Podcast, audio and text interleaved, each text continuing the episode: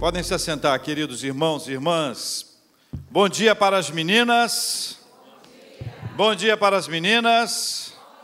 Bom dia para os meninos. O que que é isso? O que que é isso? Os homens seguraram, se prepararam para soltar o bom dia. Irmãos queridos, eu gostaria de conversar com vocês hoje sobre um tema muito difícil. Muito difícil. Muito difícil. Não é um tema fácil para tratar. Mas eu gostaria de chamar a sua atenção para esse tema, pedir ajuda a você que você me acompanhasse aqui nessa conversa que nós vamos ter sobre decepcionados com Jesus. Hoje a gente vai citar um exemplo aqui, um caso específico, mas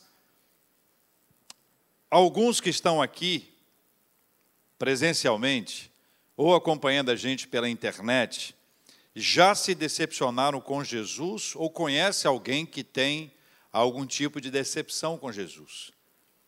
Muitos já estão curados e outros ainda não. Hoje nós vamos relembrar a história de uma pessoa que saiu decepcionado de um encontro com Jesus. E a razão dele sair decepcionado com Jesus é que as bases teológicas dele estavam equivocadas e ele amava demais o que deveria amar de menos. Evangelho de Marcos, capítulo 10, versículos 17 a 22. Evangelho de Marcos, capítulo 10, versículos 17 a 22.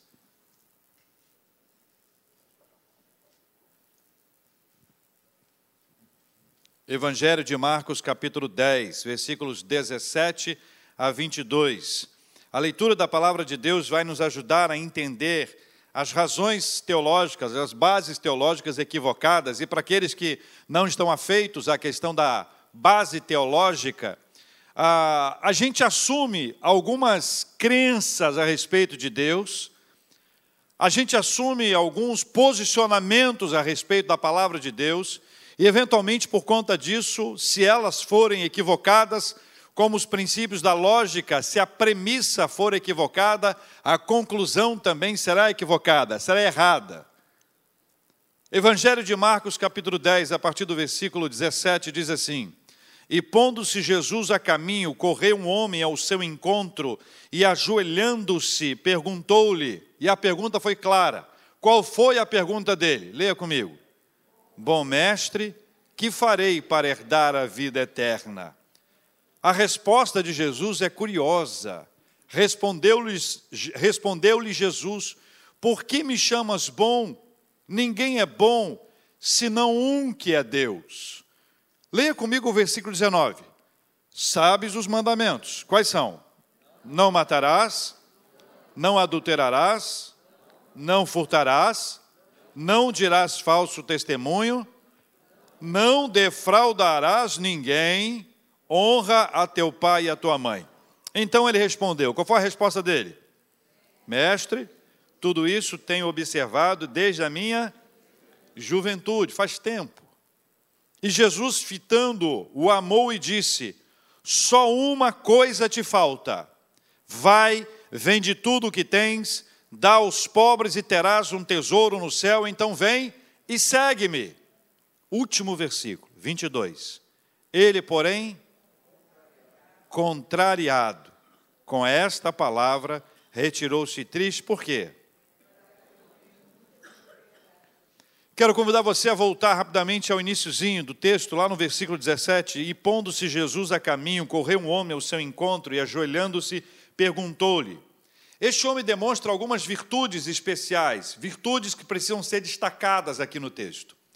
Esse homem, ele corre até Jesus, ele corre ao encontro de Jesus, ele se ajoelha e ele faz uma pergunta. São três gestos admiráveis que se apresentam aqui. Cada um desses três gestos admiráveis são apresentados para a gente para mostrar o empenho dele, o esforço dele. Curiosamente, o esforço dele pode gerar uma interpretação equivocada a respeito do seu próprio esforço. Explico. Em algum lugar, isso pode parecer trazer uma ideia de que esse esforço pode gerar algum tipo de retorno. Ou seja, ele fez por onde? Ele fez por onde ser abençoado. Ele fez por onde ser alcançado. O seu esforço foi um esforço que trouxe para ele um tipo de benefício espiritual.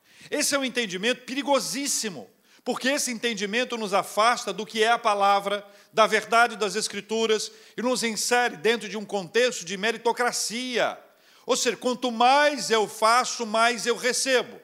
Se quanto mais eu faço, mais eu recebo, se eu não receber, mesmo depois de ter feito, sabe o que acontece comigo? Eu fico decepcionado com Jesus. Eu digo, Jesus, Jesus, eu aqui todo dia, todo dia eu abro a Bíblia, todo dia eu leio, todo dia eu canto, todo dia eu oro, todo dia eu penduro no lustre, todo dia eu faço uma boa ação, todo dia eu faço, todo, eu estou fazendo a minha parte, o meu esforço. E de alguma forma esse meu esforço pode gerar um entendimento equivocado de que eu, na verdade, eu mereço essa benção. E quando eu não recebo, eu fico decepcionado. Deu para entender? A Bíblia diz que Jesus foi a caminho e Jesus estava sempre andando, Jesus estava sempre encontrando com as pessoas.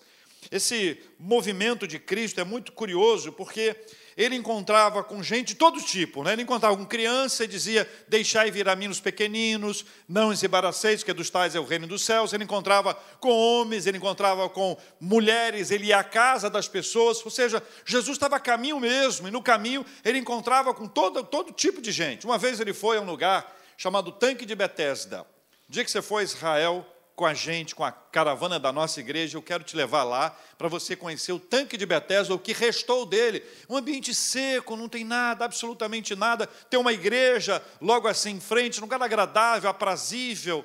Mas nesse tanque de Betesda, na época de Cristo, existiam muitas pessoas que iam para lá na expectativa de serem curadas.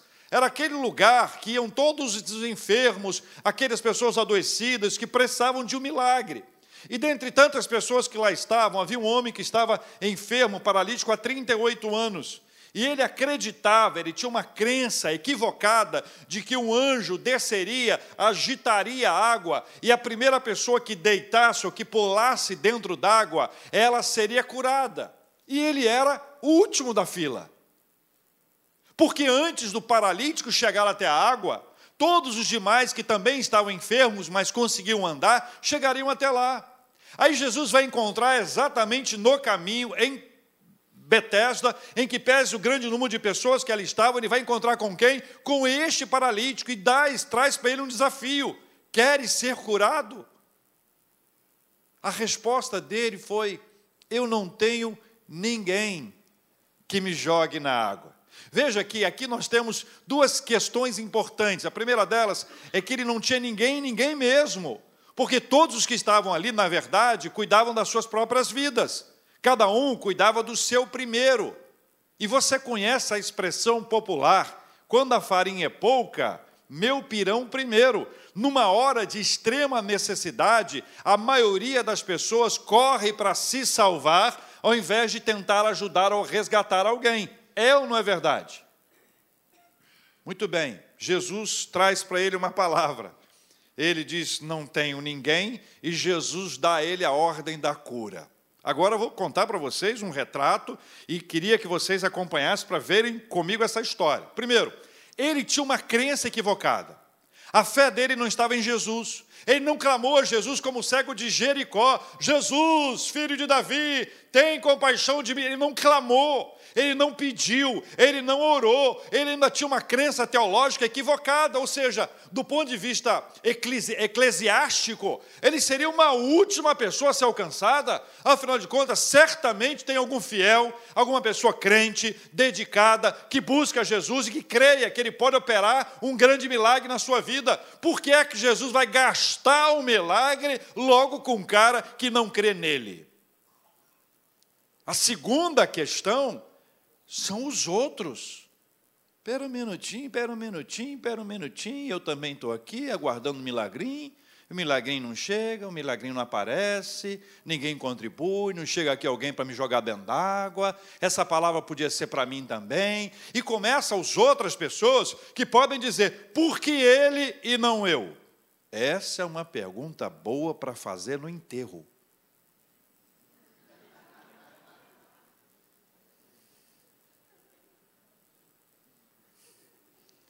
Reverendo, pegou pesado. Eu ouvi isso de um, pastor, uma fala extraordinária, nunca mais esqueci. Enquanto as pessoas choravam, dizendo: Senhor, ele diz assim: você precisa perguntar por que ele e não você. Olha, muda o semblante na hora. Isso é realmente, falando nisso, né, começa o pessoal até a sair, né? Para ir para mais longe. Olha, por que ele foi abençoado e não eu? Vai dizer que não rola um ciúminho gospel. Vai dizer que não rola um ciúminho de alguém que recebeu uma bênção, enquanto eu estava na fila aguardando essa bênção, essa bênção não chegou. Imagine os outros doentes lá. Imagine, é só uma hipótese, tá? Não é isso, é só uma conjectura para você entender o, conte, o conceito que está por trás disso. Um grande número de pessoas que estavam lá na expectativa de igualmente serem curadas e não foram. Por que ele não eu? Por que ele recebeu essa bênção e não eu? Por que ele está desenvolvendo isso e eu não? Por que isso está acontecendo comigo? Por que eu estou atravessando essa luta? Por que essa batalha me alcançou? Por que essa enfermidade me persegue? Por quê? Por quê? Por quê? São perguntas que a gente faz e que podem demonstrar uma teologia equivocada. Podem mostrar que, na verdade, eu estava na expectativa de ser abençoado, porque eu creio que eu mereço ser abençoado. Por isso eu quero dizer a você: não se decepcione quando achar que fez muito por merecer e não mereceu ou não recebeu. Não se decepcione ao saber que a bênção recebida não resultou das suas supostas boas obras. Não foi pelo que eu fiz, então? Não foi pelo meu esforço? Eu fiz por onde? Não fez. Não se decepcione ao ver outras pessoas sendo abençoadas enquanto a sua bênção ainda não chegou. Calma! Posicione saudavelmente a sua fé e a sua teologia em Jesus Cristo, em nome de Jesus. Amém, meus irmãos? Versículos 17 e 18, a parte B do 17 e 18, leia comigo na tela aqui. O homem que correu ao encontro de Jesus, o que, que ele disse? Bom mestre, que farei para herdar a vida eterna? O que, que Jesus respondeu?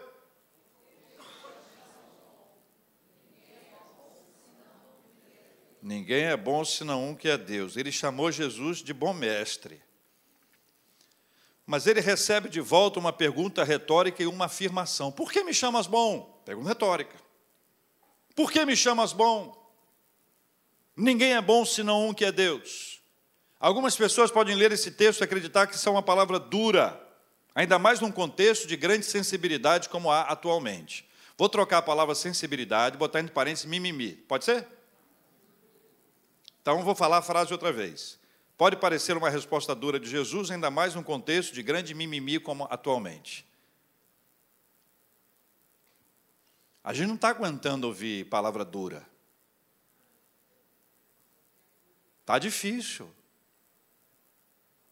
Às vezes a palavra é dura porque quem está mandando a palavra é o Senhor, então conversa com Ele. Uma vez eu fui celebrar um casamento e a noiva me procurou, os noivos me procuraram dias antes, né? E ela me disse: Reverendo, só pode falar sobre qualquer assunto menos submissão. O noivo olhou para mim com pena de mim, e eu com pena dele. Um, um com pena do outro. O meu passageiro, o dele. E eu respondi para ela o seguinte: minha irmã, deixa eu te falar uma coisa. Há anos eu faço casamento e adoro. Nunca me chamaram para cantar, nunca. Isso é uma tristeza que eu tenho no meu coração. Falei para ela assim: olha, eu faço casamento há muitos anos, até hoje, nunca em cerimônia alguma eu preguei sobre submissão. Mas já que você tocou no assunto, ao terror, eu vou orar ao Senhor, porque eu só prego aquilo que Deus manda. E se Ele mandar, eu vou pregar. Eu mesmo orei para não pregar sobre esse assunto. Falei, Senhor, eu não quero. Porque não é hora de falar sobre submissão na cerimônia.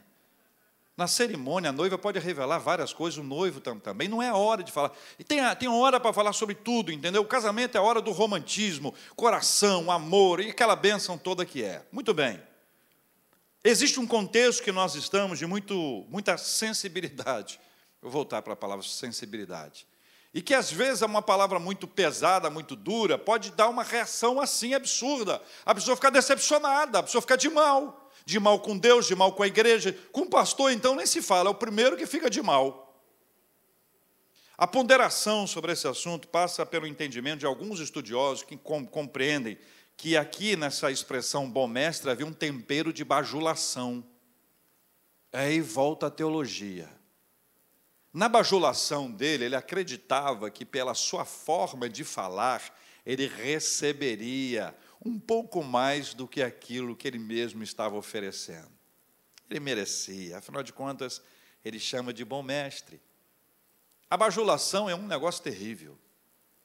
Se você é uma pessoa cercada de bajulação, você precisa de bons amigos, porque se seu amigo ou sua amiga só te bajula, você está cercado de pessoas que não são de fato seus amigos. Amigo e amiga fala a verdade, não precisa falar na hora, assim, com dureza. Pode ser com, doçura, né? pode ser com tempero. Mulher e o marido, estou bonita?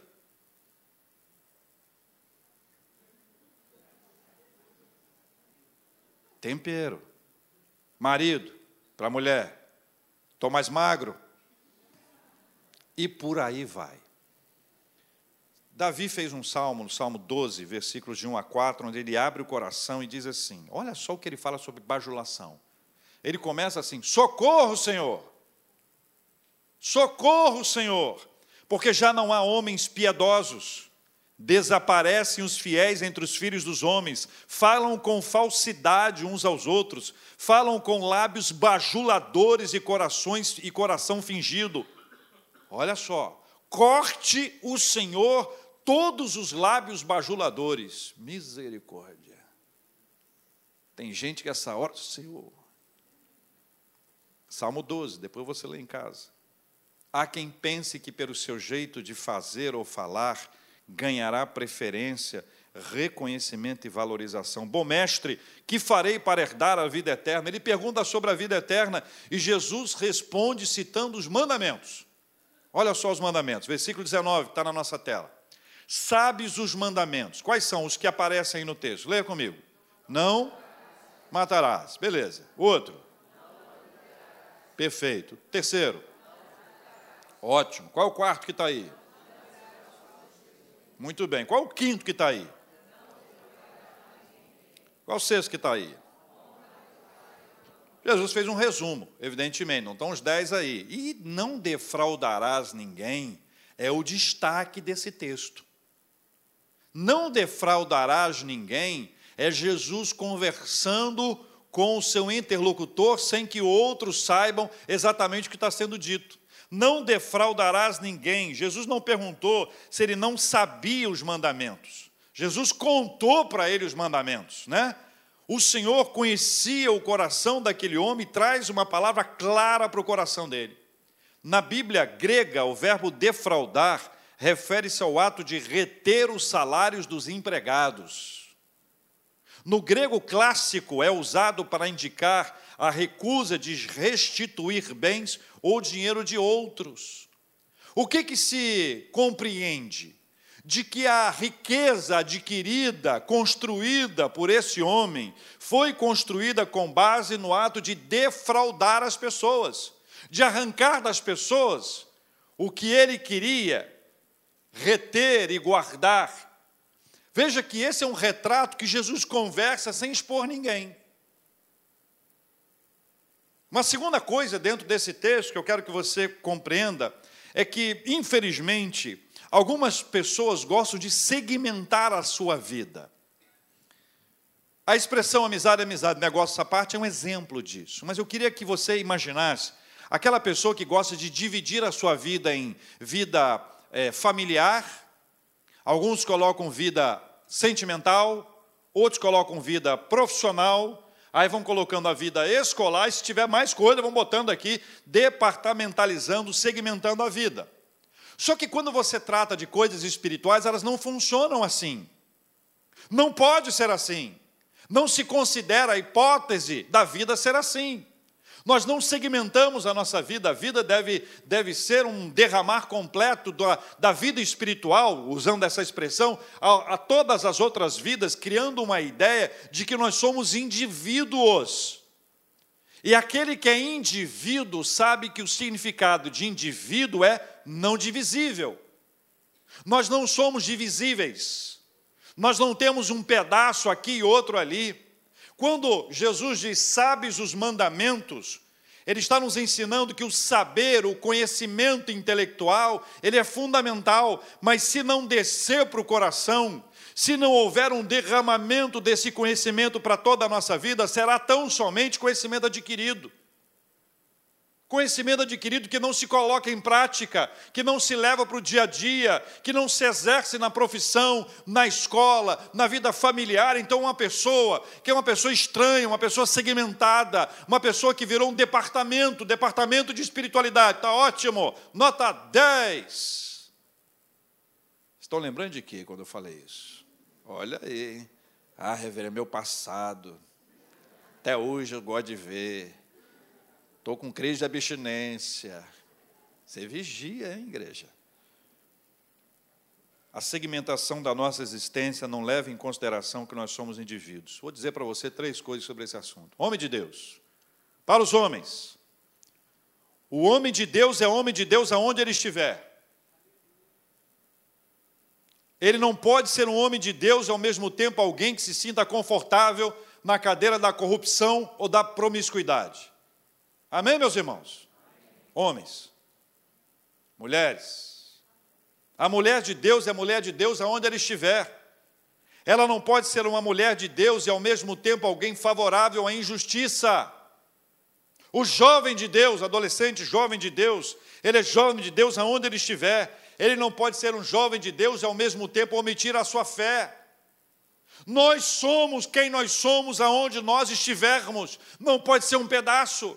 Eu não posso ser um homem de Deus na igreja e fora dela uma pessoa habituada à corrupção à promiscuidade. Você não pode ser uma mulher de Deus na igreja, uma mulher cheia de Deus, cheia de fé na igreja, mas que se sente confortável na cadeira da injustiça. Você não pode ser um adolescente, um jovem de Deus, jovem de Deus na igreja, mas do lado de fora dela é uma pessoa que omite a sua fé, que se esconde para que ninguém saiba que você é da igreja, como diz o povo.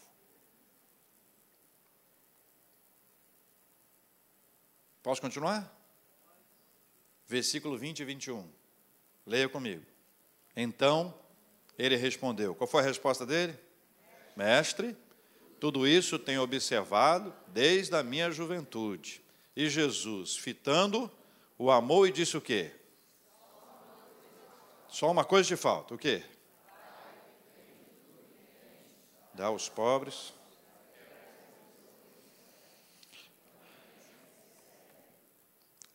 A palavra de Deus, a palavra de Deus, sabes os mandamentos.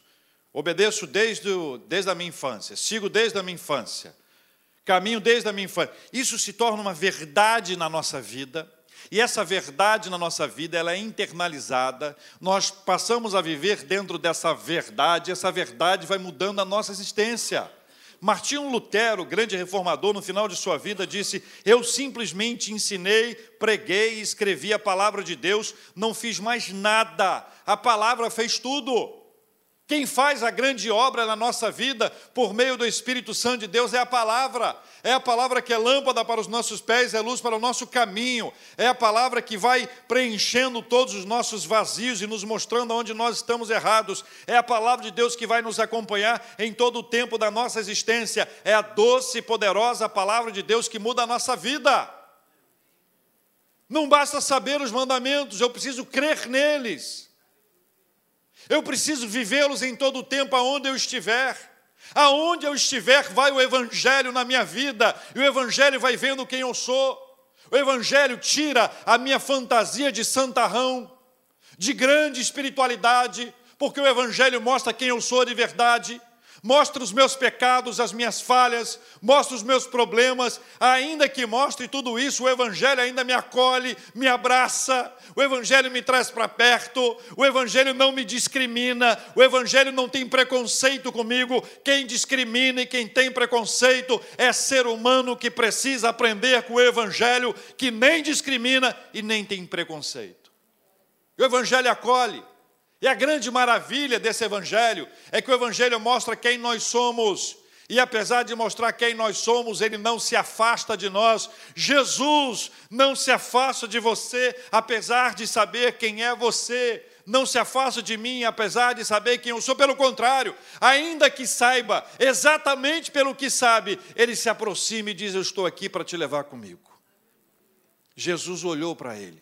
O texto diz que, fitando-o, o amou numa mesma pequena frase, existe uma declaração extraordinária. Jesus fitando o amor, Jesus o amou com o olhar, com o olhar.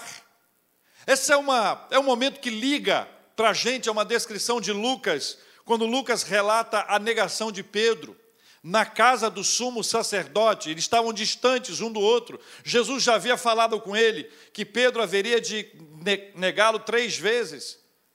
E apesar disso, Pedro foi, negou Jesus uma vez, duas vezes, três vezes. Quando ele negou a terceira vez, Jesus olhou para ele e o galo cantou. Aquele olhar de Jesus para Pedro, no relato do evangelista Lucas, levou Pedro ao arrependimento levou Pedro a um choro profundo, levou Pedro à mudança da sua vida, levou Pedro a encontrar o perdão. Foi aquele olhar de Jesus, um olhar amoroso, um olhar carinhoso, um olhar que traz para perto. É esse olhar de Jesus que se manifesta nesse texto que aqui está, nessa grande intensidade, para mostrar para a gente o quanto ele era amado, apesar da sua teologia equivocada.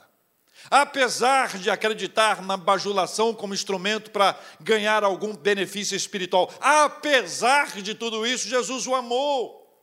E o amor de Jesus é tão impressionante, é tão poderoso, que ele alcança a pessoa saudável teologicamente, enferma teologicamente, gente que quer abusar, gente que quer bajular, não importa, ele vai olhando e no seu amor ele declara amor, ele declara a sua paixão e traz as pessoas para perto. Por isso que cada dia que passa, mais pessoas vão sendo alcançadas pelo Evangelho de Jesus, porque elas se descobrem amadas por Jesus. Parênteses, posso? Francamente aqui, posso ou não? Você já se encontrou com alguém que te olhou de cima a baixo? Eita, Brasil. Como é que você sabe que a pessoa te olhou de cima a baixo?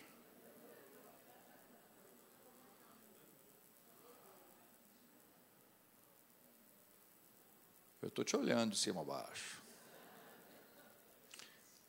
Você já olhou alguém de cima a baixo?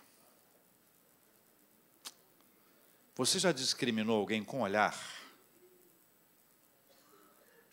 Hum? Com olhar.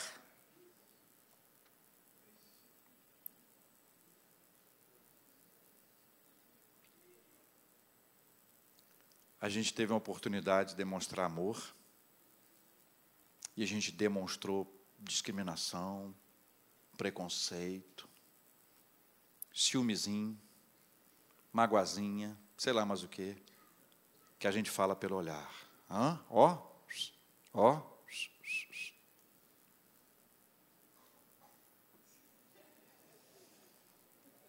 Ele, porém, contrariado com esta palavra, retirou-se triste, porque era dono de muitas propriedades. Eu queria encerrar essa mensagem de outro jeito. Eu queria dizer o seguinte: o jovem percebeu que a riqueza não era a passageira, mas era a eterna.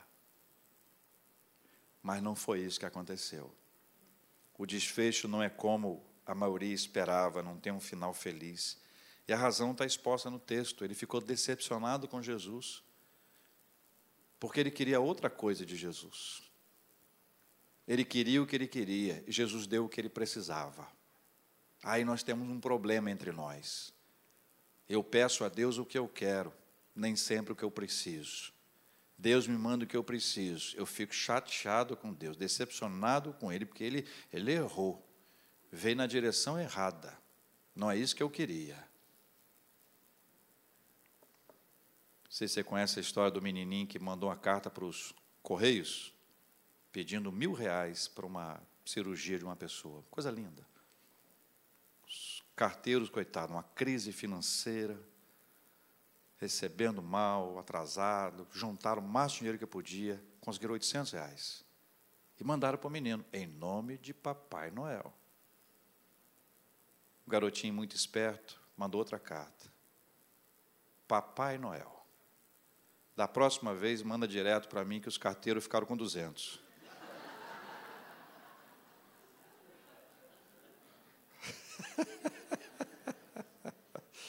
Ficou decepcionado com os carteiros. Tadinho dos carteiros. Levantaram 800 reais e mandaram para o garoto. E o garoto ficou decepcionado. Mais ou menos assim. Deus derrama a bênção dele sobre a nossa vida, mas não veio do jeitinho que a gente queria. A gente acha que sabe mais do que ele. A pergunta que eu faço a você: se o homem aqui não tivesse muitas propriedades, ele teria seguido Jesus? Se ele não fosse rico, se ele fosse pobre, ele seguiria Jesus? Caminha comigo. Se a resposta é sim, pobre, ele seguiria Jesus. Então o reino de Deus não tem lugar para rico. Hum? A questão não era que ele tinha muito, a questão era o quanto ele amava aquela riqueza. E o grande problema dele foi que ele amava a riqueza. E ele não entendeu uma coisa que eu queria que você entendesse. Ele não entendeu. Teologia dele não deixou ele entender. A nossa teologia é saudável. Tem coisas que são passageiras, tem coisas que são eternas. As passageiras custam dinheiro, as eternas são de graça. A passageira eu posso ganhar e perder. A eterna eu só posso ganhar. E porque eu ganhei e não pedi para ganhar, e não mereço ganhar, e não fiz por onde ganhar, eu não posso fazer por onde perder, porque eu já recebi sem merecer. Passageiro eterno. Ele foi embora decepcionado com Jesus, porque ele se apaixonou pelo que é passageiro. Custa dinheiro. Você sabe que dinheiro custa dinheiro. Quem tem dinheiro sabe quanto custa dinheiro, quanto trabalho dá dinheiro, honesto. Trabalho honesto dá muito dinheiro. Dá muito dinheiro, não, dá muito trabalho. trabalho honesto dá pouco dinheiro e muito trabalho. Trabalho desonesto é o contrário. Então entenda, existem coisas na nossa vida que são passageiras e elas custam muito dinheiro. E as eternas, eternas, elas não custam nada, é de graça. Ele teve diante dele uma chance para um recomeço. E esse recomeço se deu quando Jesus olhou para ele e o amou, e deu a ele uma oportunidade rara. Vai, o que, que ele diz aí? Vende tudo o que tens. Depois ele fala o quê? Hã? Vai, vende tudo o que tens, dá aos pobres e terás um tesouro aonde? no céu e depois vem e segue-me. Olha só o que, que Jesus Cristo fez com ele. Em qual outro texto na Bíblia Jesus disse isso para alguém? Vai lá, vende tudo que você tem, dá aos pobres, vem e segue. Nenhum. É singular. É uma fala raríssima. Mas ela é uma fala que dá a ele uma oportunidade. Essa não é uma norma. Não é norma para você, para mim, não é norma para nós, era a história com ele. Jesus não estava tratando sobre valor, sobre dinheiro, Jesus estava tratando sobre o amor dele ao dinheiro. O problema dele é que ele se apaixonou pelo que é passageiro. Gente, o que é passageiro vai, o que é passageiro a gente perde. O que é passageiro não permanece. Jesus deixa isso claro. Ladrão rouba.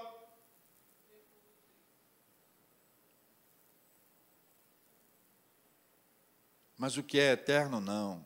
Isso permanece, permanece para sempre. Jesus traz para ele a figura dessa linguagem do que é passageiro e do que é eterno. Infelizmente, ele ficou decepcionado e foi embora. Largou a igreja. Não vou ficar mais na igreja. Essa igreja não quer, não. Eu, hein? Deus me livre. Ainda fala, Deus me livre. ai, ai, ai, vocês estão demais. Algo muito importante precisa ser sublinhado aqui. Ele agiu como alguém que se julga merecedor de bênçãos celestiais por haver se dedicado firmemente na obra de Deus. Se esta é uma questão que te agrada, tenho uma notícia para você: não é assim no reino dos céus. Não é pelo seu esforço, meu esforço, mas é pela graça. Isso não quer dizer que a gente não tem que ter um esforço para permanecer firme. Aí entra a santificação. Não é largadão gospel. Cheguei, agora estou largadão, reverendo. Agora, ó, chega até a estufar a barriga para falar do, do largadão. Não é isso, não. A gente tem uma força, o um esforço, a batalha para ficar de pé, é muita luta para ficar de pé, para ler a palavra, para orar, para buscar o Senhor, por uma vida de santificação, tem luta. Mas não é pelo meu esforço que eu recebo a benção, a bênção é fruto da graça, sabe por quê? Porque no final das contas, se eu for merecedor, a glória é a mim. Como eu não sou merecedor, eu dou glória a Deus. Sabe o que isso gera? Gera crentes apaixonados que correm para a igreja para glorificar ao Senhor e que na hora do louvor soltam as suas vozes, independente se afinadas ou não, para glorificar aquele que nos alcançou, aquele que veio ao meu encontro e mudou a minha vida, aquele que conhece a minha história, toda a minha trajetória e apesar de tudo que eu sou ou de tudo que eu tenha feito, Ele me amou, olhou para mim, me fitou, olhou nos meus olhos e me amou. Louvado seja o nome do Senhor.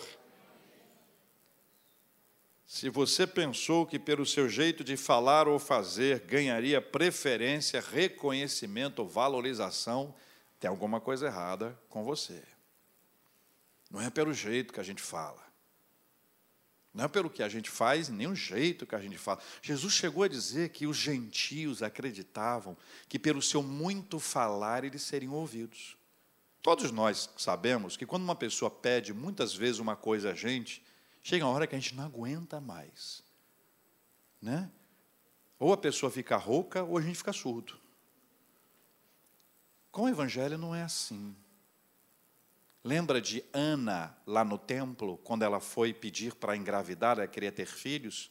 Ela só mexia os lábios, ela não falava alto, ela não estava dando um show.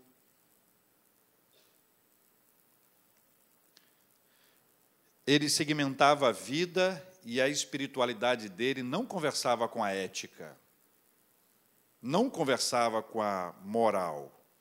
Assim, quando ele foi provado por Jesus, o passageiro se revelou mais valioso que o eterno, e ele, contrariado, se decepcionou com Jesus.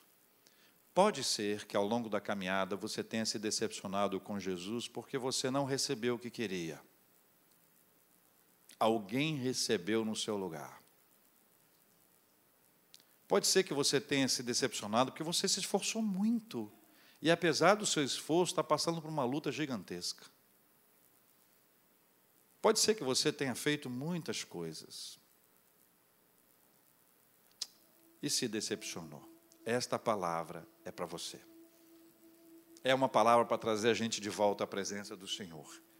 Lembre-se que Ele está aqui e Ele está olhando para a gente com seu olhar de misericórdia e de graça. Ele olha para a gente nos atraindo, nos buscando, dizendo: Meu filho, venha, minha filha, venha, vamos retomar a caminhada. Se eventualmente você está tá de mal com Deus por alguma coisa que aconteceu na sua vida, na sua casa, na família, tem coisas que a gente sofre muito. Eu acompanhei uma, um casal, eles tinham tido uma filha recentemente. Eles tinham acabado de perder uma bebezinha, tipo um ano assim. A pergunta dele para mim foi: por que Deus permitiu que ela vivesse até hoje? A pergunta dela, aliás, a fala dela foi: eu estou muito chateada com Deus. Eu achei o chateado um negócio tão doce para uma hora como aquela.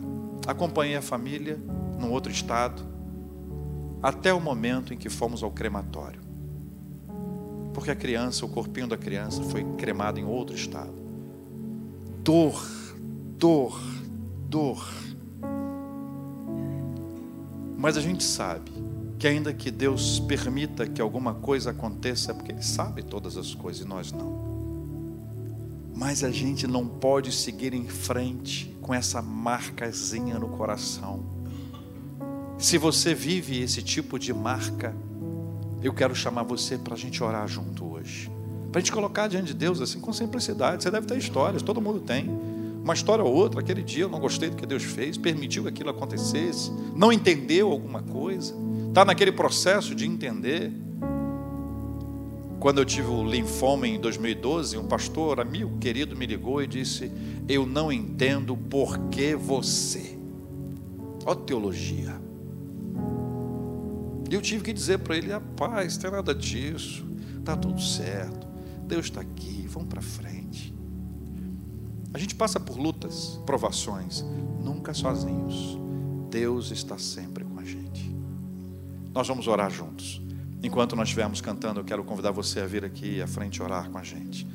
Eu queria convidar você também a agradecer a Deus pela bênção recebida e apresentar diante de Deus as suas súplicas em nome de Jesus. Pode vir à frente. Vem aqui, vamos orar juntos em nome de Jesus. O Senhor está aqui. Ele é quem cura o nosso coração, Ele é quem ministra a nossa vida. O Senhor está aqui.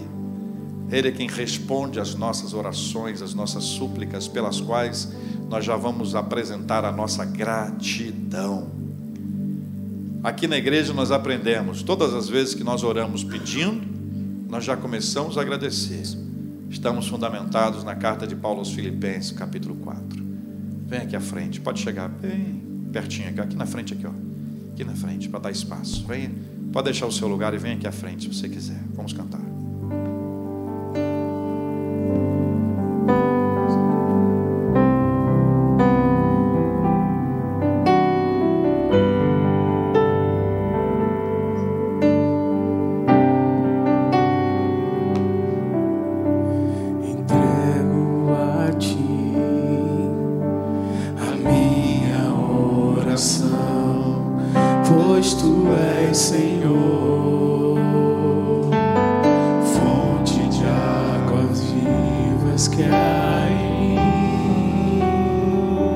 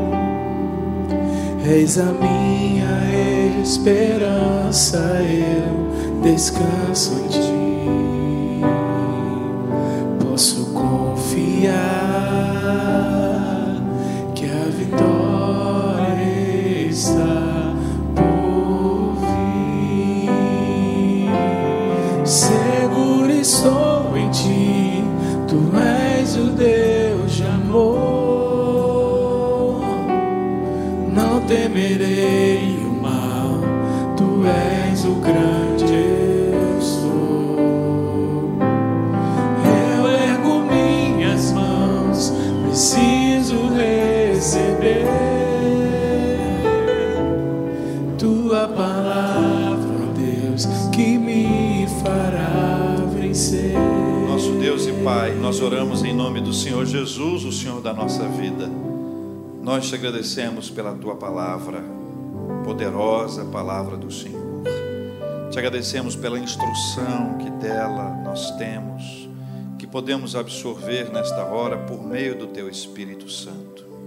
A nossa mente é finita para entender, salvo quando há uma ação sobrenatural, quando o teu Espírito Santo desvenda, ilumina, e nos permite compreender a tua palavra. Senhor, nós pedimos perdão pelo tempo em que ficamos decepcionados, por acreditar lá no fundo que a gente não merecia passar por isso, que a gente já tinha feito tanta coisa para o Senhor e de alguma maneira nós parecemos injustiçados. Tenha misericórdia de nós, Pai. Não pode acontecer.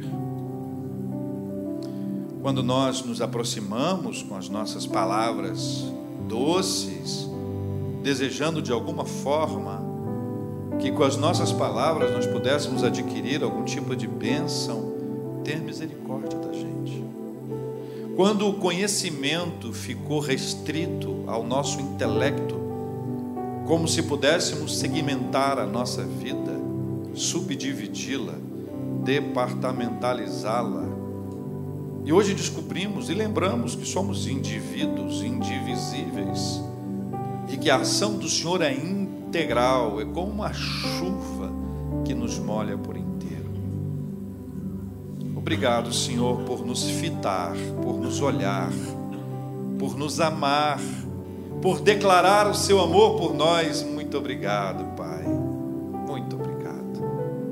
E se houve algum dia em que nós deixamos a presença do Senhor contrariados, decepcionados, nós queremos pedir perdão em nome de Jesus. Paizinho, nós queremos orar pelos enfermos e pedir a bênção da cura sobre os enfermos. Oramos pelo consolo aos corações enlutados. Oramos por saúde emocional também, Pai.